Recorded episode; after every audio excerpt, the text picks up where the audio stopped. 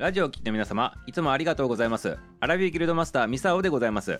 お利口になる漫談でございますね。今日は教師のお話をしてみたいなというふうに思っております。はい昔ねあの教師ビンビン物語っていうねこのドラマがあったでございますね。はいトシちゃん演じるねあの教師のあの教師でございますよ。はいということでね懐かしいねちょっとねドラマが出てきたでございますけどあれに関連するねそのね教える先生の教師のことでございます。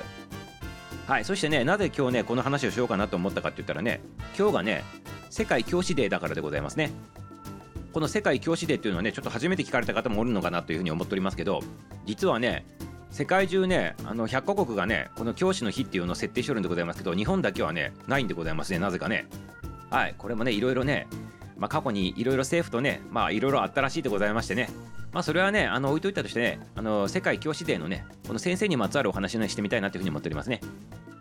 はい。そしてねこの世界教師デーっていうのは1994年、えー、と平成6年でございますね。ユネスコのね特別政府間会議っていうので教師の地位に関する勧告っていうのがね採択されたということを記念してねこの世界教師デーっていうふうにね制定されてるわけでございます。そしてこの教師の地位に関する勧告って何なのかって言ったらこういうことでございますね。教師への支援そして子どもたちに十分な教育機会の提供を呼びかけるっていうねその2つのね目的があるということなんでございますね。はいもう一度言うでございますよ。教師への支援っていうのとあと子どもたちに十分なねあの教育機会をね与えると。そういったねあの目的があるということでございます。そしてね先ほどちらっと言ったようにね世界ね100カ国以上がねまあこの今日10月5日にかかわらず独自にねその国々で教師の日っていうのを設定してるんでございますけど日本はねあのその日がないということでございます。そして世界教師デーにはね何をしとるのかと、まあ、世界規模で見るとねこんな感じでございますね。これは主にねユネスコとかねユニセフがねあのこのイベントなどを開催しとるということらしくて例えば去年でございますね。2020年というのがこういうテーマだったらしいでございますね。はい。危機をリードし未来を再興する。これがテーマだったそうでございましてコロナのねこの危機に対応してね教師のねリーダーシップとかそして遠隔教育を導入しましょうとかね。あとね学習格差の解消などをねこうやりましょうよということでそういったテーマで話し合われたということになっております。それもねオンラインでねあのされたということでございましてね遠隔教育っていうのもねキーワードに入ってきてるわけでございます。時代でございますねこれね。そしてねこれで世界各国のね取り組み見るとね面白いんでございますけど例えばカナダではね何しとるかって言ったら教師連盟っていうのがあってねこの先生たち教職者のねこの貢献をねアピールするキャンペーンとかをねこうやっとったりするわけでございますね。そしてねエストニアではね生徒たちが、まあ、先生なしでね自習してそれによって先生にはね休みを取ってもらうというねそんなねあの取り組みやっとったりね。あとねアフガニスタンでもねやっとるわけでございます。今はねいろんな情勢があってちょっと厳しいかもしれないでございますけどアフガニスタンでは教師と生徒がね伝統的なね食事をしながらね音楽を聴きながらね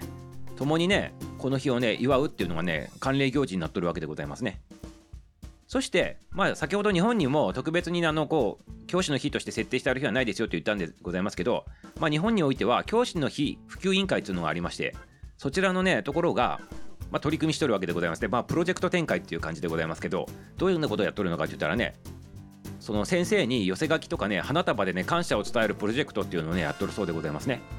それと同時にね卒業生の人たちから心に残るね先生の言葉っていうのを募集してねそのパネル展とかを開催しとるっていうことでございますね。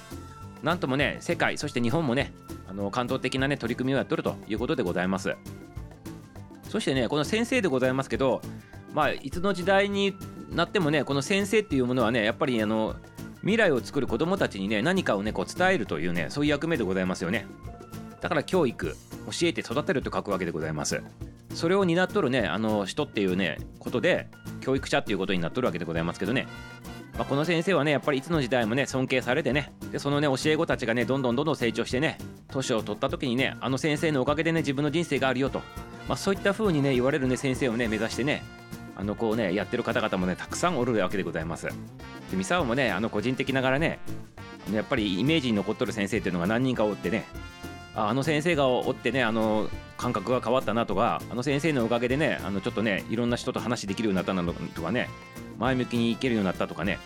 そんな感じのねやっぱ先生がおるわけでございますよ。皆さんもね多分ねそういう先生たちはおるのかなって察するでございますけど、ね、いかがでございますかね。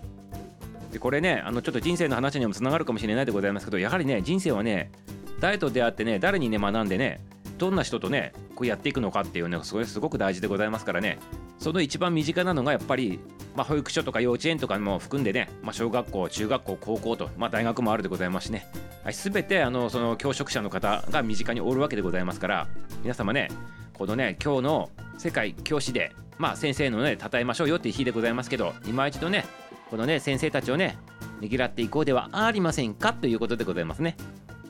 そしてねこれ最後でございます。今日もねめちゃめちゃね真面目な感じで進んでおりますけどこれね最後のお話でねちょっと聞いてくださいませね。あの教師にはねこういうね言葉があるんでございますね。教師五社たれっていうねそんな言葉があるわけでございます。教師五社たれって聞いたことないでございますね。要するに五社たれっていうのはね5つのあの人物との要素があの教師にないとダメですよみたいなそんな言葉なんでございますけどこれちょっとね解説させていただくね。その五社っていうのは何かって言ったら教師っていうものは学者まずこれ1番目。学者役者駅者芸者医者。このね5つでございますね。もう一回言うてください。学者役者駅者芸者医者でございます。このね5つのねものになっていないといけないですよと。要素がないといけないですよと言ってるわけでございます。これがね教師五社論っていうやつでございますね。でやはりね先生のねあの免許を持ってる人たちっていうのはこういうのねやっぱりねあの学んだるっていうか知っとるというかねあの心に持ちながらね、まあ、教職やっとるわけでございますけどね学者っていうのはもちろん知識でございますからね豊富な知識を持っとるっていうことが大事。そしてね役者っていうのはね子供にとって魅力ある存在であることも大事。そしてね駅舎っていうのは子供の未来をね見据えるね眼力をね持たないといけないですよって言ってることでございますね。そしてね芸者っていうのは子供をねあの楽しませてねあの学ばしてあげるっていうねそういった要素でございます。そして、ね、医者でございますね。この医者っていうのは子供たちの問題にね的確な、ね、解決策を示す導くというねそういった意味でね医者って使われておりますね。でこの5つの能力を備えていってくださいませよっていうねそういうことでございますね。ただね今ね先生たちもねあのなかなかやりづらいねあの世の中になっておりますね。はい、あのモンスターペアレンツってねちょっと古いかもしれないですけど そういうねあの親御さんたちもおられましてでなかなかねしつけの度合いのね程度とかも難しいということでございまして自分のね好きなね教育もねなかなかねできないと。親のね顔を伺いながらねやってね結局はねあの正しいことをね曲げてねやらないといけないっていうねそんなね悩んどる先生たちもおるとかおらないとかっていうことでございますけどまあ、とにかくね先生たちはね今の時代大変でございますけどぜひぜひね未来の子供たちのためにね尽力してね頑張っていただきたいなというふうに思っております。ミサオもね微力ながらね応援していきたいなというふうに思っております。先生たち頑張れ頑張れ頑張れでございますね。そしてね